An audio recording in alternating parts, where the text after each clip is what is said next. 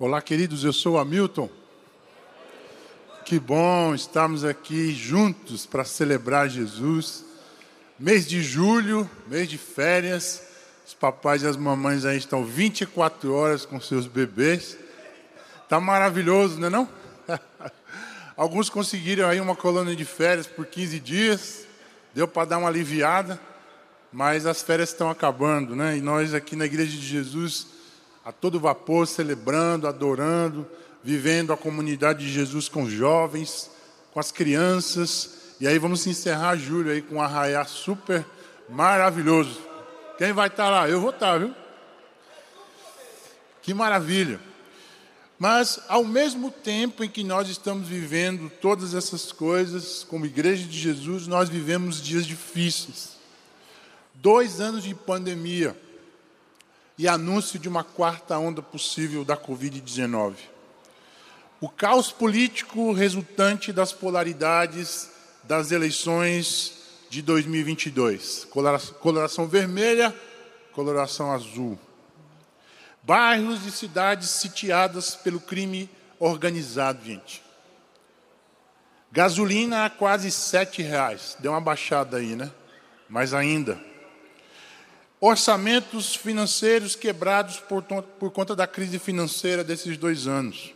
Em meio a tudo isso, como diria Aristóteles, ainda assim, a existência humana, o fim último da vida é a felicidade. E todos nós que estamos aqui, você que nos assiste pela internet, na tendinha desse auditório, ou vai nos ouvir por algum podcast pelo YouTube, a sua busca incessante é a felicidade o que Aristóteles chamava de eudaimonia, ou seja, o conceito de que é preciso um espírito, um bem-estar habitado por um gênio maravilhoso. Nós sabemos que esse gênio que conduz a vida não é simplesmente a sabedoria, as boas práticas, como disse Aristóteles, mas para nós a eudaimonia tem a ver com a presença e a habitação de Deus em nós.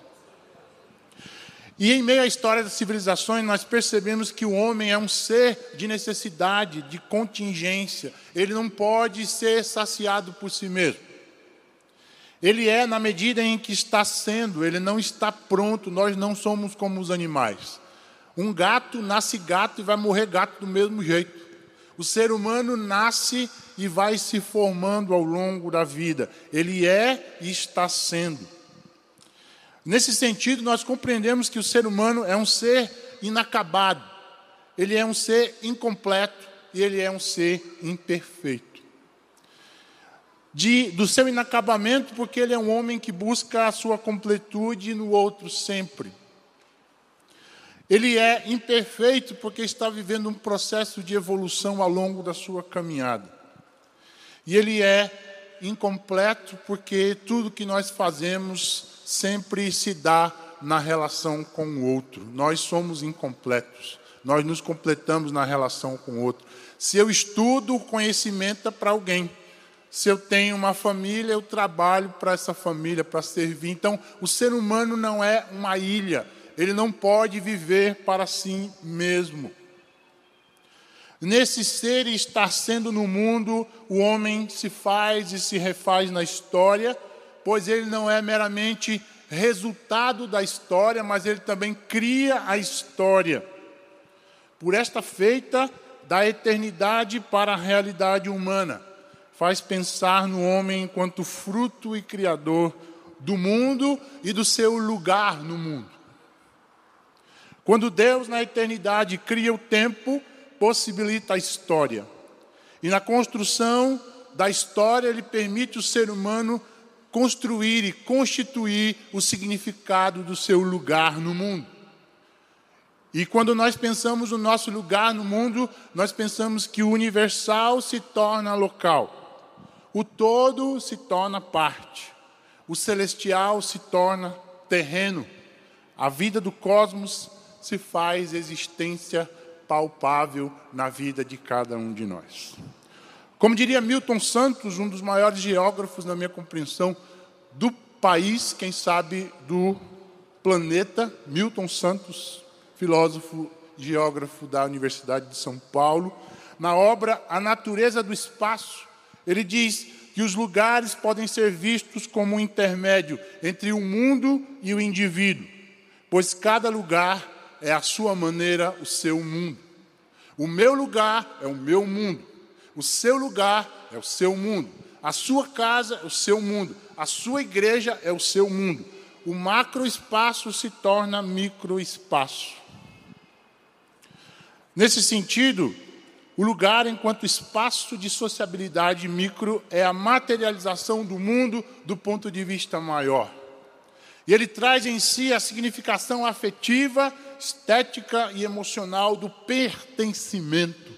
Quando nós falamos de lugar e do nosso lugar no mundo, nós estamos falando de pertencimento. Eu tenho parte em algo ou em alguém. Por isso que você se identifica com um time de futebol. Por que, que você veste a camisa do Ceará? Por que, que você veste a camisa do Fortaleza? Do ferrinho, né? Para não ficar para trás.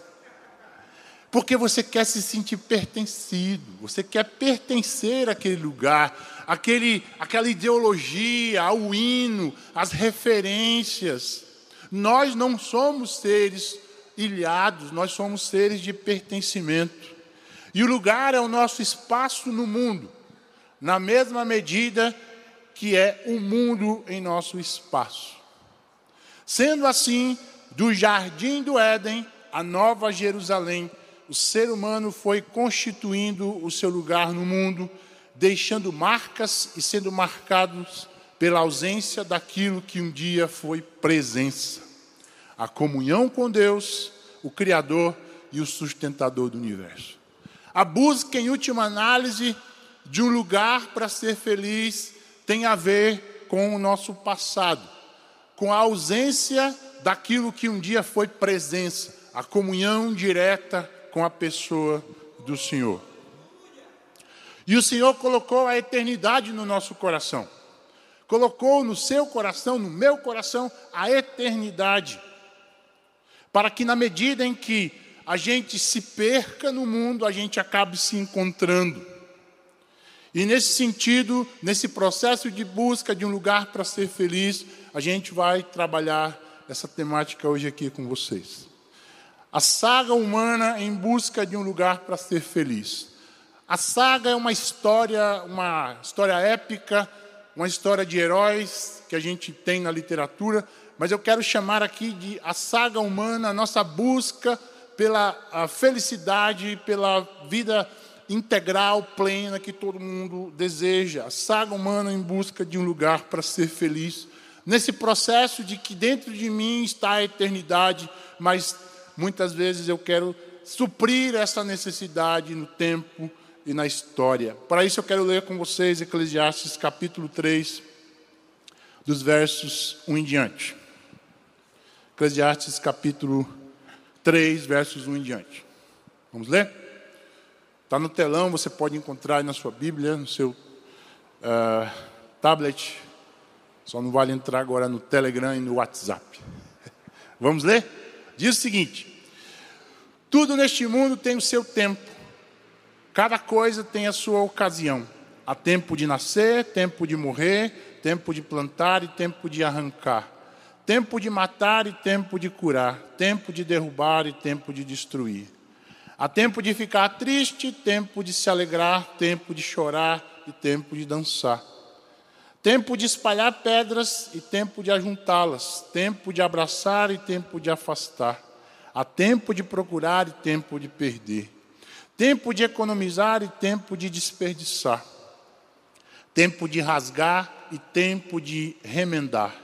Tempo de ficar calado e tempo de falar. Há tempo de amar e tempo de odiar. Há tempo de guerra e tempo de paz. O que é que uma pessoa ganha com todo o seu trabalho? Eu tenho visto todo o trabalho que Deus dá às pessoas para que fiquem ocupadas. Deus marcou o tempo certo para cada coisa. Ele nos deu o desejo de entender as coisas que já aconteceram e as que ainda vão de acontecer. Porém, não nos deixa compreender completamente o que ele faz. Ele colocou em nós a eternidade, a busca por um lugar para ser feliz na Sua presença, mas nós queremos saciar essa vontade eterna na materialidade, na mundanidade. Vamos orar. Senhor, tua palavra foi lida e nós vamos aqui articular textos, pensamentos, mas que seja acima de tudo a ação do Espírito. Naqueles que ouvem a tua palavra pela internet, pelo mundo afora, quem sabe nesse auditório, na tendinha ou agora na casa onde cada um está assistindo. Usa a palavra de Deus para transformar a nossa vida, é o que eu oro em nome de Jesus. Amém. O texto que nós acabamos de ler foi um texto escrito por Salomão, provavelmente na sua velhice. Ele escreve é, provérbios na sua meia-idade, na sua maturidade enquanto rei. Escreve na juventude Cantares, o livro que ele dedica à Sunamita, a sua é, amada mulher. Mas esse texto aqui é o texto de um velho que já viveu tudo na vida e já pensou que o conhecimento, que o poder, o dinheiro, tudo isso sem Deus, como ele diz, é, é correr atrás do vento. Revel é uma fumaça, é algo que vem e vai. É passageiro, é efêmero. E o bordão do pregador é que nada, nada vale a pena, pois a vida no mundo é ilusão, é ilusão, diz o sábio. Na fala de Fernando Pessoa, tudo vale a pena se a alma não é pequena. Sendo assim, a sabedoria, a riqueza e o prazer, nos capítulos 1 e 2, a opressão, o trabalho, a religião, a política e o salário, os capítulos 4 e 6, e o destino humano, dos capítulos 7 a 10, devem ser vistos pela ótica da transitoriedade do tempo. Veja o texto: há tempo de nascer, há tempo de morrer, há tempo de afastar, há tempo de abraçar. Tudo no tempo é transitório, é passageiro. E as regras do bem viver estão ditas no final do, cap... do texto. Eu sugiro um exercício de ler Eclesiastes do final para o começo. Né? Parece-nos um cético vendo o mundo pela ótica da materialidade, mas se você ler do 12 para trás, você entende. O fim último da vida é amar e temer a Deus sobre todas as coisas. Daí o conhecimento tem sentido, daí o poder tem sentido, a política, o trabalho, a vida a dois faz sentido. Em suma, por todos os lugares que o homem passar, se a presença de Deus não for o foco, tudo é sem sentido é fútil, é sem significado. Segundo o pregador, no capítulo 3 de Eclesiastes, a grande frustração da saga humana é que em seu coração está a eternidade, mas ele busca as respostas para si na dimensão do tempo. Eis a filosofia da angústia anunciada por Blaise Pascal no século XVII. Há um vazio no coração do homem que é do tamanho de Deus. Ou ainda desenvolvida no século XX por Soren Kierkegaard e Albert Camus, no sentido de que a vida humana ela se materializa numa angústia profunda sem saída. Os filósofos existencialistas do século XX apontam a ferida. O homem está num processo de angústia até que ele encontre o seu lugar, que eu quero trazer hoje aqui para nós, que nós voltemos ao jardim. Nesse sentido, do jardim do Éden à Nova Jerusalém, o lugar da plena felicidade humana é que somente alguém pode ser feliz se a sua vida for ressignificada pela presença de Deus. Se você veio hoje aqui ou está nos ouvindo e existe uma profunda angústia na sua alma, questionamentos existenciais, talvez tentativa de suicídio ou qualquer tipo de depressão, síndrome do pânico. Entenda que desde o Éden até a Nova Jerusalém, do passado ao futuro, o lugar de plena felicidade está na presença de Deus. E sendo assim, nós vamos trabalhar hoje aqui três lugares que o homem buscou ser feliz, ou que ele deseja ser feliz. Vamos falar do jardim, vamos falar do deserto e vamos falar da cidade. A primeira coisa é trabalharmos a vida no jardim, vamos olhar as origens. Vamos olhar para trás. Olhando para o início da história humana, Deus criou o ambiente, bem como promoveu ou proveu as necessidades físicas, sociais e emocionais para a vida humana. E não há contradições nos relatos do texto de Gênesis. Nós vemos dois relatos, no capítulo 1, um relato, no capítulo 2, outro relato. E os críticos dizem que tem dois relatos da criação. Há contradição. Na verdade, são perspectivas. O primeiro relato, o foco é o universo. O segundo relato, o foco é o homem, simples assim. E o texto de Gênesis capítulo 1, verso 1 e 2 diz: No começo Deus criou os céus e a terra, a terra era um vazio sem nenhum ser vivente, e estava coberta por um mar profundo. A escuridão cobria o mar e o Espírito de Deus se movia em cima da água. Verso 2 e 7: Depois de criar o ambiente, ele cria o ser que governaria o ambiente. Capítulo 2, verso 7. Então, do pó da terra, o Senhor formou o ser humano. O Senhor soprou no nariz dele a respiração de vida, e assim ele se tornou Nefesh Hayah, ou seja, alma vivente, um ser de necessidades. Você já parou para perceber que na sua vida, na minha vida, nós temos alguns momentos existenciais de perguntar: quem sou eu? De onde eu vim? Para onde eu vou? Por que, que eu acordei hoje? Né? Por que, que eu vou trabalhar hoje? Por que, que eu tenho que ganhar dinheiro? Por que, que eu tenho que ter filho? E o final de tudo, como é? Porque nós somos seres de necessidade, nós somos seres de contingência. E quando nós achamos que encontramos as respostas, Deus vem e muda as perguntas, para que a gente continue na busca. No mundo criado, o ser humano então é feito alma vivente. Um ser de necessidades cujas lacunas biológicas, psíquicas, emocionais e espirituais só podem ser sanadas no Criador. Mas em contrapartida, no século XVIII e XIX, um filósofo chamado Friedrich Schleiermacher, o pai do neoliberalismo teológico, ele afirmou que, na verdade, Deus criou a religião. Ou melhor, o homem criou a religião. Porque o homem, enquanto ser de necessidade, precisava de algo além dele para conseguir respostas. Então, não foi Deus que criou o homem, foi o homem quem criou a Deus. E nesse sentido, nós temos então a possibilidade do pluralismo religioso. Cada um cria o seu Deus à medida da sua necessidade. E aí ele diz que não importa a religião, mas sim o sentimento religioso. E aí nós abrimos a porta para uma polifonia de vozes que nós ouvimos todos os dias, querendo dar as respostas e nos mostrar o lugar de ser feliz. Isso alcança o lugar da história no século XX, em que realmente essa ideia de que o homem criou Deus encontra na filosofia de Nietzsche a morte total de Deus.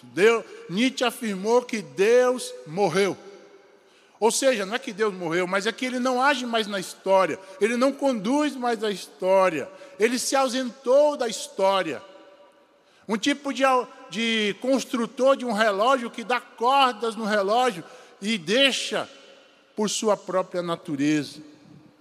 Mas nós não, não conseguimos ver isso no jardim. O jardim é algo belo, o jardim é algo maravilhoso, é o lugar do prazer, é o lugar das delícias. E os dias da criação não são dias literais, de 24 horas, como nós percebemos, né? Primeiro dia, segundo dia, terceiro dia. Não. O texto é construído de forma artística, é um arranjo poético, é um arranjo simétrico, de tal forma que nós percebemos no primeiro dia a criação da luz e das trevas, e no quarto dia o governo desse, dessa luz e das trevas, que são ah, os luzeiros do dia e da noite. Deus cria a luz e as trevas no primeiro dia, no quarto dia, sol e a lua. No segundo dia, o mar e o céu, no quinto dia, os peixes e os pássaros. No terceiro dia, a terra seca, no sexto dia, os animais e os humanos. Então, há uma simetria. Deus cria os reinos e Deus cria os reis. Uma estética maravilhosa, uma poesia traduzida, do desejo eterno de Deus de ter comunhão com o homem. E nesse sentido a gente fala da estética do mundo e das pessoas. Porque a gente acha assim, não, é que beleza, né? Estética, isso daí não é de Deus, isso é do mundo. As mulheres aqui que vão para o salão, né, não? De sábado, já avisa para o marido, ó marido, as unhas do sábado, né? Tomar banho, ficar cheiroso, ficar bonito, isso não é de Deus. Deus quer o espírito, Deus quer a alma, Deus quer a sua oração, Deus quer a sua consagração. Nada disso. Gênesis capítulo, é, 1, é, capítulo 1, verso 1 e 2, todo o capítulo há um processo criativo em que Deus sempre ao final assina e disse: Isso é bom, isso é bom, isso é bom. E a evolução do processo criativo chega ao capítulo 1, verso 31, quando o texto diz que viu Deus que tudo que tinha feito era bom. Mas quando ele viu o homem, ele disse: É muito bom. Há um superlativo aqui, dizendo que o universo é bom, mas o ser humano é melhor ainda, porque ele é a coroa da criação. Deus é o grande arquiteto do universo que vai imprimindo ao final de cada ato criativo o seu controle de qualidade. Controle de qualidade tem a ver com Deus. ISO 9000, ISO 9001, 9001 já está lá no Éden. Tudo era bom. E nisso nós aprendemos com o Senhor que se importa com a beleza, com a organização, com o cheiro, com a limpeza do lugar em que nós vivemos. Estética é coisa de Deus, homens e mulheres de Deus. Estar limpo, bonito, cheiroso e com um sorriso no rosto é coisa espiritual, da mesma forma que orar e ler a Bíblia. Amém, gente? É coisa de Deus. Eu costumo dizer que Jesus não tem filho feio. Porque o coração alegre formoseia o rosto. Não é não? Se você está com a alegria de Deus, não tem como você ficar feio. Dá para você dar uma arrumada no cabelo, né? Fazer aí uma. Fazer as unhas, as mulheres. Mas Jesus só tem filho bonito, porque a alegria dele invade o nosso coração e, os, e o coração alegre formoseia o rosto. O bom e o belo, então, fazem parte da natureza divina, como já afirmaram os gregos, e precisam fazer parte do nosso cotidiano. Nós somos chamados por Deus a trazer a sua beleza a esse mundo marcado pela feiura do pecado e da injustiça social. Tudo na natureza era bom, mas a exaltação da estética se deu no ato criativo do homem, tudo era muito bom. Nesse sentido, o ato criativo do sexto dia é exaltado pelo salmista no Salmo 8. Veja que lindo, Deus falando contigo hoje aqui. Salmo capítulo 8, versos 3 em diante. Quando eu olho para o céu que tu criaste, para a lua e para as estrelas que puseste nos seus lugares, que é um simples ser humano para que penses nele? Quem é o ser mortal para que te preocupes com ele? No entanto, fizeste o ser humano inferior a ti mesmo, e lhe deste a glória e a honra de um rei. Tu lhe deste poder sobre tudo que lhe criaste. Tu puseste todas as coisas debaixo do domínio dele: as ovelhas, o gado, os animais selvagens, e os pássaros e os peixes, e todos os seres que vivem no mar. Ó Senhor nosso Deus, a tua grandeza é vista no mundo inteiro. Que celebração da criação e do homem. Quando você estiver depressivo, né? olhando para o espelho, não gostando do seu cabelo, da sua orelha, do seu corpo, lembra que você é obra da criação divina. Você foi criado para a glória de Deus e deve dar glória na estética do lugar onde você mora. Arruma teu quarto, arruma tua casa, arruma as coisas que Deus te deu, deixa limpo, deixa cheiroso para a glória de Deus.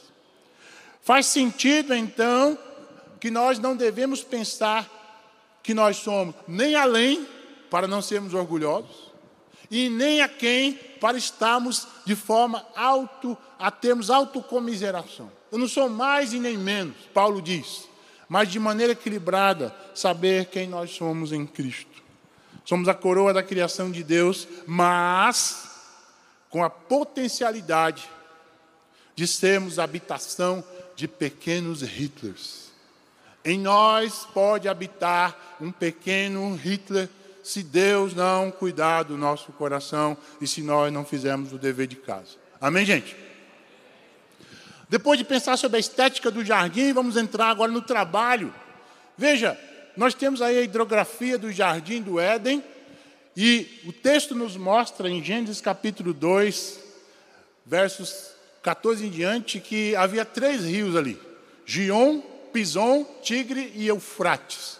Os dois primeiros nós não temos noção mais, mas Tigre e Eufrates está ali, fica na Babilônia, na Mesopotâmia, atual Iraque. Então, possivelmente o Jardim do Éden está naquela localidade. E de repente Deus olhou para tudo, para a criação, para os animais, para Adão, mas de repente ele encontrou uma coisa que não passou no controle de qualidade. Isso não é bom. E Deus disse que a solidão não é boa. Gênesis capítulo 2, versos, é, verso 15. Então o Senhor Deus, o Senhor Deus pôs o homem no seu jardim para cuidar dele e fazer plantações. Depois que o Senhor lhe formou da terra todos os animais selvagens e as aves, ele os levou para o jardim para colocar o nome dos animais. E eles ficaram com o nome que o, que o homem lhe deu. E pôs nomes nas aves e em todos os animais domésticos e selvagens. O trabalho foi criado por Deus aqui. Nós sabemos que o trabalho, longe de ser fruto do pecado, é parte daquilo que constitui o homem e a sua cultura. Deus nos criou para o trabalho, amém, gente? Por isso que Paulo diz: quem não trabalha é duro, né? Essa meninada formada hoje, 40 anos, está em casa. Papai está preparando o menino, olha aí. 40 anos é para estar tá quase tudo pronto já, não é não? Mas nós temos criados, criados jovens que não conseguem passar de estudantes para homens, de pre preparados para alguém que possa assumir uma família. Mas o trabalho, eu compreendo também com Marx, que é através do trabalho que o homem produz a cultura, que ele transforma a natureza e também é transformado por ela. E já no jardim, nós verificamos a divisão social do trabalho. Trabalho de pensar, colocar o nome nos animais. Trabalho de usar as mãos, cultivar no jardim, já está lá. O trabalho intelectual e o trabalho braçal. A grande questão a ser objeto da luta social, eu entendo, é de um lado acabar com a exploração do trabalho na sociedade em que nós vivemos. Na mesma medida em que se tem autonomia social para não se ser peso para o Estado é formar o indivíduo para viver na sociedade, para que ele não seja peso para o Estado. Que algumas coisas o Estado possa é, trazer, um Estado que possa trazer moradia, possa trazer condições de trabalho, mas aí não a intervenção na casa de cada um de nós. Isso é parte de cada um de nós, das famílias, da igreja. Os crentes da reforma protestante nos ensinam a necessidade da vida frugal, da vida para os frutos simples e sóbria, trabalhando com as próprias mãos e não sendo pesado a ninguém. Mediante a nova vida em Cristo, quem roubava, não roube mais, mas trabalhe com as suas próprias mãos, a fim de viver honestamente e poder ajudar os pobres. E veja os crentes da reforma fizeram tão isso. Trabalha, guarda o dinheiro, não gasta com bebida, não gasta com nada, com farra, guarda e investe de novo. Pega o dinheiro, investe e guarda de novo. E essa coisa, segundo Max Weber, gerou capitalismo.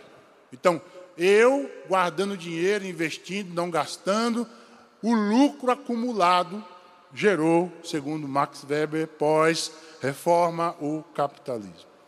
E os gregos contribuíram então com essa fissura de trabalho de pensar e trabalho de fazer. Todos são importantes, inclusive aqui na igreja. Quem pensa, quem faz, mas é impossível, a meu ver, você fazer sem pensar. E ao mesmo tempo pensar sem fazer.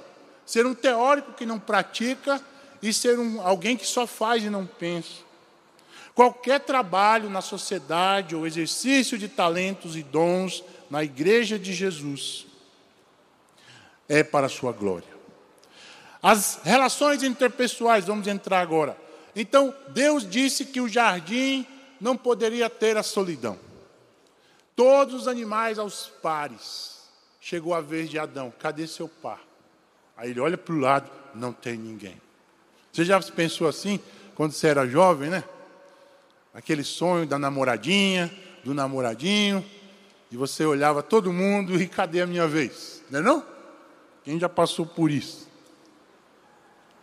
Diante disso, o texto de Gênesis 2, 19 a 25, o Senhor diz que não é bom que o homem esteja só.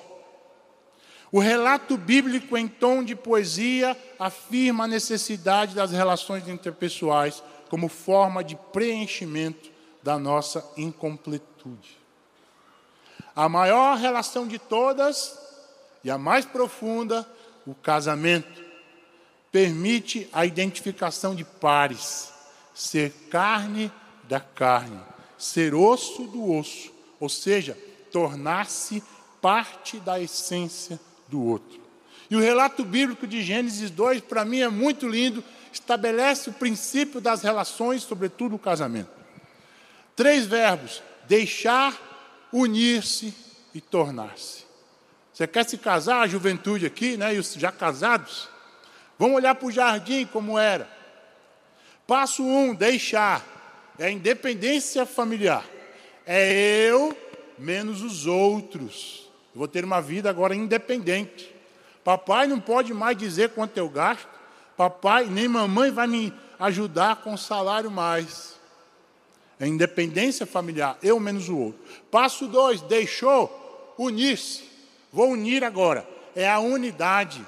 É eu mais um novo outro, a pessoa que eu estou querendo agora conviver, não é não?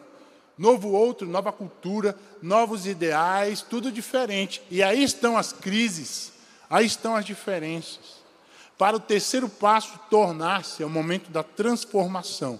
É eu unido a um outro que, ao mesmo tempo, vai ser igual, porque temos o mesmo objetivo, mas porque também nós seremos diferentes, porque são culturas diferentes mesmo, no mesmo lugar.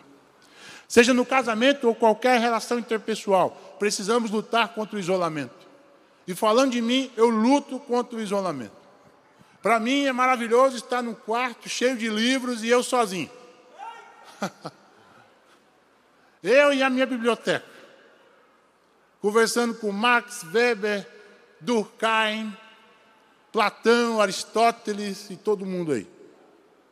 Mas quando eu percebo que a relação com o outro é importante, com a minha esposa, com a minha filha, com a igreja de Jesus, com o GR, eu entendo que a relação com o outro é terapêutica.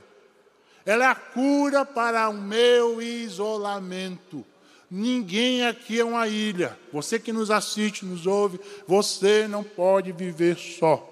Nós precisamos não, nós não precisamos da solidão, nós precisamos da solitude. E eu faço diferença aqui. A solidão é você não ter opção, você está só. Você não tem ninguém por você. Mas a solitude é eu decidir estar a sós com a minha alma e com Deus para me sentir pleno da Sua presença, estar junto da maior de todas as comunidades, a Trindade: Deus Pai, Deus Filho e Deus Espírito Santo. Na solidão dos homens, ou melhor, na solitude dentre as relações com os homens, eu encontro a companhia de Deus. E por fim, ainda no jardim, quero trabalhar os limites necessários. O texto diz: as árvores de todo jardim você pode comer. Deus disse à mulher. Mas a árvore do conhecimento do bem e do mal você não pode comer, porque no dia que você comer, certamente você morrerá. Estabelecemos agora os limites necessários da vida no jardim. Pode, não pode, duas palavras que demarcam a luta humana diante da necessidade de prazer. A vida humana é constituída por um, pelo aprendizado da moral. Eu faço diferença aqui entre a moral e a ética. A moral, os costumes de alguém, a tradição da história de um lugar, ela é fixa, ela é localizada. E a ética constrói um pensamento sobre a moral. Será que isso continua sendo válido, né? Será que esses costumes, essas práticas, elas continuam sendo válidas? Eu diria então que a ética constantemente é uma pergunta contra os valores morais, se eles são válidos ou não. E tem um autor que eu gosto muito, do campo da educação, Jean Piaget. Ele diz que o processo nosso de aprendizagem da moral é um processo que se dá da anomia, a criança nasce sem lei, sem princípios, para a heteronomia, ou seja, os pais vão governar, é o princípio dos pais, são os valores do pai, para chegar ao mais alto grau da moral, que é a autonomia, que é o ser humano decidir por si a partir de valores e princípios. Ao longo da vida humana, a criança vai aprendendo as regras sociais. Isso porque não se pode viver em sociedade de forma a pensar no seu próprio prazer, apenas. Uma criança que não aprendeu os limites da vida social será um problema para a família, gente. Se você não criar seu filho dentro dos limites da palavra de Deus, vai dar trabalho para você, vai dar trabalho para o professor, vai dar trabalho para o padeiro, vai dar pra, trabalho para quem está no caixa, porque ele não vai aguentar esperar. Sim ou não? É, você não vai me atender, não? O senhor não está vendo a fila? Ele não vai ter princípios para a vida social. Infelizmente, se ele não for educado nesses princípios, a sociedade tem meios punitivos para frear esse fulano. Esses meios punitivos são as condições de cerceamento da liberdade. A polícia, a cadeia. Em última análise, longe de Deus, a nossa única possibilidade é pecar, infligir os limites da vida social, destruindo os outros, na mesma medida em que nós destruímos a nós mesmos. Mas Deus chama a atenção desse homem no jardim. Depois que ele comete, inflige o limite, ele diz: Adão, onde você está? Eu queria trazer isso aqui para nós hoje, e de repente Deus está falando com você: onde é que você está? O que, que você está fazendo da sua vida? As relações horizontais do Éden, entre homem, mulher e natureza, estavam equilibradas por conta da relação vertical, Deus e o homem. O relato em questão parece nos demarcar a realidade diária de uma rotina do Éden. Você não gosta de rotina, né? Mas o Éden era pura rotina. O homem trabalhava, a mulher trabalhava, eles viviam, tinham relações, viviam a sua vida marital. No final do dia, Deus vinha bater um papo com Adão. Não é não? E eu tenho uma suspeita, não tem teoria nenhuma sobre isso. Mas geralmente o final do dia, seis horas da tarde, é aquele momento da angústia, não é não? Você já fez, já trabalhou, já fez tudo que tinha, já se estressou, já brigou. Aí você senta, né? Chega em casa, cansado, tira o sapato. E aí você entra naquele momento deprê. Eu tenho isso aí. Né? Para mim é a viração do dia. É o meu coração querendo o jardim a rotina do jardim. E Deus me chamando, o que, que você fez hoje? Onde é que você estava hoje? A comunhão com Deus é o que nos mantém vivos, gente. Do ponto de vista biológico, psíquico, social e espiritual. Biológico, porque ele nos, ele nos mantém vivos. As nossas moléculas, as suas moléculas, são mantidas pelo poder de Jesus. Porque o, apóstolo João diz que o universo é sustentado pela palavra do poder de Jesus. Ele nos mantém biologicamente estáveis, psiquicamente estáveis, porque se Jesus está na nossa vida, nós temos significação nele. E aí, nós entendemos porque os consultórios de psicologia e psiquiatria estão lotados, principalmente pós-pandemia. As pessoas perderam a razão de viver porque de repente perderam uh, o seu trabalho, a sua vida, perderam seus empregos, perderam entes queridos, e aí a significação da vida foi perdida. Do ponto de vista da realidade da vida, nós não estamos meramente agora pensando na constituição de uma vida apenas material. Paulo diz que se a esperança nossa nessa vida só for material, somos homens mais infelizes do mundo. Mas Deus chama a atenção do homem. Nessa ocasião, o caos foi instalado, rompeu o limite. A vida feliz do jardim foi agora marcada pela angústia da separação. Quando a humanidade ouve a voz do Senhor através da Sua palavra, a humanidade ouve a voz do Senhor dizendo também e tem a mesma atitude: a fuga e o medo. Deus chama, porque o limite foi rompido. Como Deus nos chama hoje aqui. O que você fez? Ele, ele deseja um certo acerto de contas. E esta é a minha e a sua saga na busca pela felicidade. A saudade do jardim produz a fuga e o medo. Como não se enfrentar a realidade como nós não queremos enfrentar a realidade, a solução é a anestesia da alma, através da indiferença, do sexo ilícito, das drogas, do poder déspota, do prazer desenfreado, da idolatria ao dinheiro e do sucesso profissional que não considera as relações. Enfim, do ponto de vista do jardim, como diria Shakespeare, o meu corpo é um jardim a minha vontade, o seu jardineiro.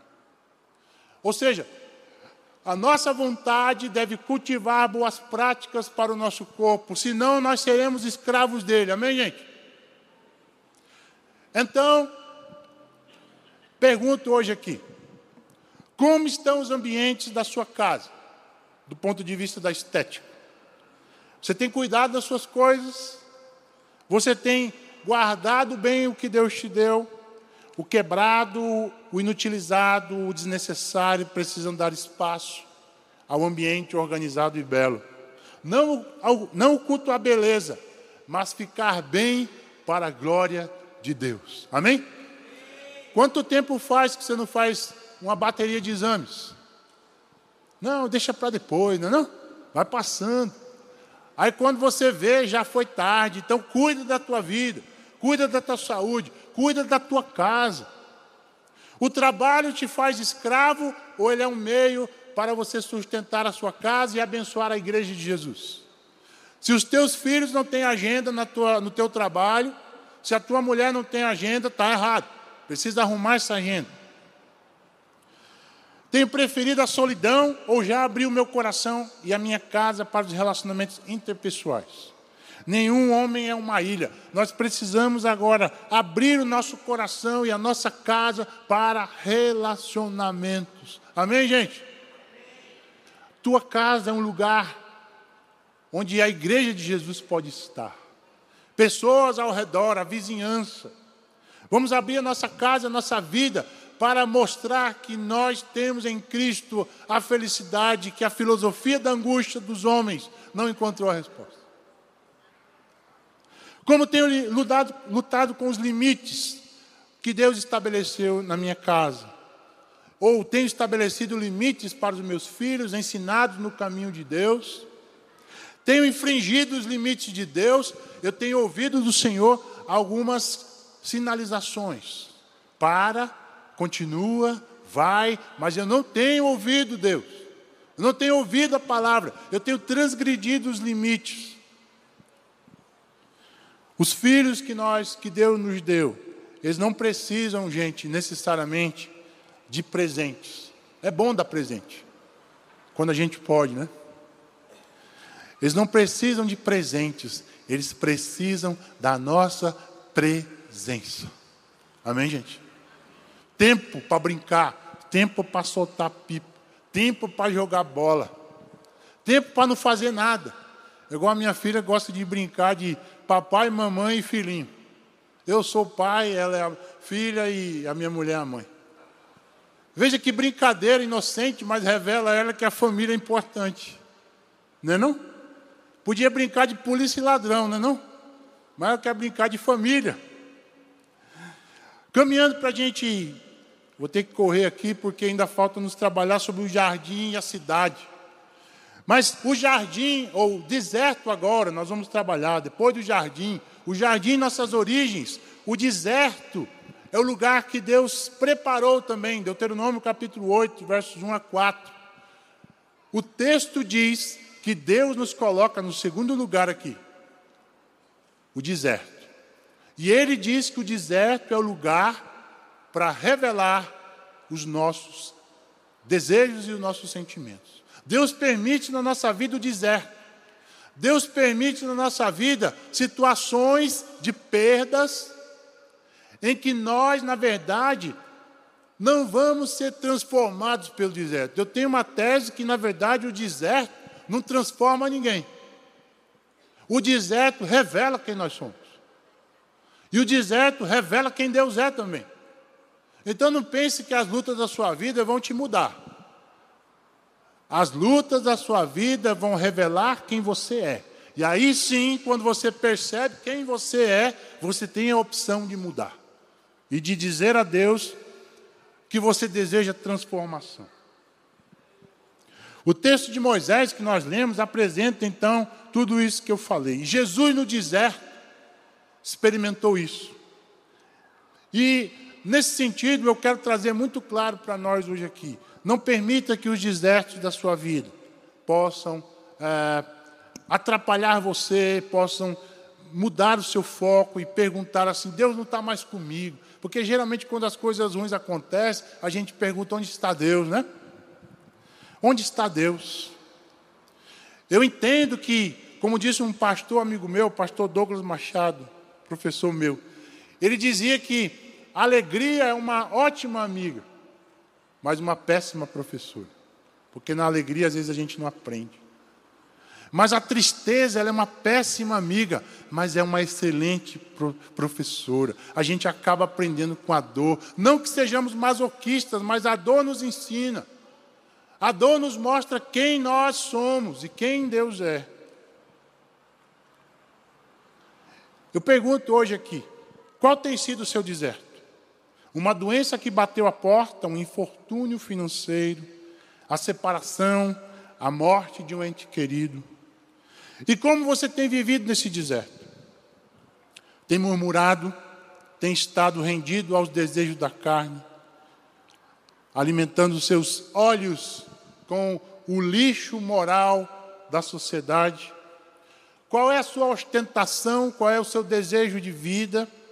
É preciso entender hoje que o deserto não transforma, mas revela quem nós somos. Amém, gente? E por fim, caminhando para é, o último momento, que é discutir a cidade, e nesse caos todo que nós vivemos, lembramos do jardim, vivemos a experiência do deserto, agora temos a esperança da cidade. Que cidade, gente? Que cidade é essa que Deus nos prepara? Nós estamos acostumados a viver em, na cidade, shopping, luzes, né? arranha-céus. E nós entendemos o seguinte: Deus tem preparado para nós uma cidade que não é o Ceará. Nós vivemos nele, né? No Ceará, vivemos em Fortaleza, vivemos nos bairros aqui da cidade, com seus contrastes, mas Deus nos prepara uma grande cidade, que é a Nova Jerusalém. Eu quero terminar dizendo isso. A terra da luz que nós vivemos, o Ceará, marcada por seus contrastes sociais, que tenuamente demarcam a convivência da pobreza e da riqueza. De um lado, a beira-mar dos ricos e cartão de visita da cidade para o turismo, não é não? Boa comida, entretenimento, show de humor. Mas presente nela a realidade da prostituição nas ruas e nas coberturas mais belas e suntuosas. De outro, o Mucuripe, o Titanzinho e o Castelo Encantado com as suas demandas sociais, a vulnerabilidade social, a luta pela sobrevivência e a falta de saneamento básico, esgoto a céu aberto. Beira-mar dos ricos, comunidade dos pobres. Olhando para essa situação de ricos e pobres socialmente, compreendemos que o contraste, antes de ser econômico, ele é espiritual. Nós estamos longe da harmonia, da estética e da equidade social do jardim. Babilônia, Síria, Egito, Pérsia, Grécia, Roma e Jerusalém são as grandes cidades históricas mencionadas pela Bíblia. E nós queremos, e aqui o meu desafio hoje, eu queria já que a banda pudesse subir, é que nós, na medida em que temos gestos de amor na nossa vida urbana, social, no GR, cada gesto que a gente faz de amor é um gesto na construção da nova Jerusalém. Apocalipse capítulo 21 é o texto final que eu quero ler. Apocalipse capítulo 21, verso 1 e 2, a banda já pode subir. Então vi um novo céu, uma nova terra. O primeiro céu e a primeira terra desapareceram, e o mar sumiu. E vi a cidade santa, a nova Jerusalém, que descia do céu. Ela vinha de Deus enfeitada e preparada, vestida como uma noiva que vai encontrar o seu noivo. E ouvi uma voz que vinha do trono, o qual disse: Agora a morada de Deus está entre os seres humanos. Deus vai morar com eles. E eles serão os, os povos dele. E o próprio Deus estará com eles e será o Deus deles. E ele, preste muita atenção, viu? Na sua semana. E ele enxugará dos olhos deles todas as lágrimas. Não haverá mais morte nem tristeza, nem choro, nem dor. As coisas velhas já passaram. Aquele que estava centrado no trono disse: Agora faço novas todas as coisas. E também me disse: Escreva isso, pois essas palavras são verdadeiras e merecem confiança. E continuou: Tudo está feito. Eu sou o Alfa e o Ômega, o princípio e o fim. A quem tem sede, darei de beber de graça da água da fonte da vida. E aqueles que conseguirem a vitória receberão de mim este presente. Eu serei o Deus deles e eles serão os meus filhos. Mas os covardes, os traidores, os que cometerem pecados nojentos, os assassinos, os imorais, os que praticam a feitiçaria, os que adoram ídolos e, os, e todos os mentirosos o lugar dessas pessoas é o lago onde queima o fogo e o enxofre, que é a segunda morte. Um desses anjos que tinham as sete taças cheias das últimas sete pragas veio e me disse: Venha, e eu lhe mostrarei a noiva, a esposa do cordeiro. Então o Espírito de Deus me dominou e o anjo que me levou para uma montanha grande e muito alta. Ele me mostrou Jerusalém, a grande cidade a cidade santa, que descia do céu e vinha de Deus, brilhando com a glória de Deus. A cidade brilhava como uma pedra preciosa, como uma pedra de jaspe, clara como cristal. Ela estava cercada por uma muralha muito alta e grande, com doze portões guardados por doze anjos. Nos portões estavam escritos os nomes das doze tribos de Israel. Amém. Glória a Deus. Aleluia. A luta das igrejas no primeiro século, gente. Capítulo 1 a 3 de Apocalipse. Diante da ausência do governo humano, encontra na visão do trono celestial e no desenrolar da história as aberturas dos selos, a segunda vinda, a grande tribulação e o acerto de contas de Deus com o homem. Apocalipse 4 a 19. A grande Babilônia, a prostituta das nações, do capítulo 18, é contrastada agora com a Nova Jerusalém, capítulo 21 e 22. A noiva pura do Cordeiro, a igreja de Jesus através da história, que venceu e vencerá por toda a eternidade. A Nova Jerusalém, como desfecho da história da redenção, aponta para a realidade do jardim em detrimento das lutas do deserto. O equilíbrio da vida da presença de Deus que afasta o coração todo choro e toda lágrima. Na Nova Jerusalém, ser feliz é estar na presença de Deus todo o tempo, mergulhado na sua alegria e na presença de Deus. Por fim, o que tem trazido choro ao seu coração? Deus vai enxugar as lágrimas. Se não aqui lá. O que tem atraído você para longe de Deus? O que tem trazido você, de repente, aqui hoje pela manhã, uma demanda, uma luta, uma tristeza, depressão, síndrome do pânico? Jesus está preparando para nós uma grande cidade. Mas essa grande cidade, ela se materializará na medida em que eu, na minha casa, na minha igreja, eu vou tendo gesto de amor e de afeto, construindo uma nova casa para a construção de um novo mundo. Como tenho enxergado a minha casa como microespaço do novo Ancuri, olha aí, do novo Pedras, da nova Itaitinga, da nova Messejana, do novo Bom Jardim, da nova Granja Portugal, do novo Parque Jerusalém, enfim, da nova Fortaleza. Do Jardim do Éden, a Nova Jerusalém, o lugar da presença de Deus, é a felicidade que temos nele. E para a gente cantar esse louvor maravilhoso, eu quero trazer três aprendizados, aprendizados finais para a gente aqui. Na saga humana, em busca de ser feliz, nós aprendemos primeiro que todo desequilíbrio humano é, em última análise, a manifestação da saudade do jardim. Quando você ficar triste essa semana, rapaz, eu estou com saudade do jardim. É a viração do dia, é a presença de Deus.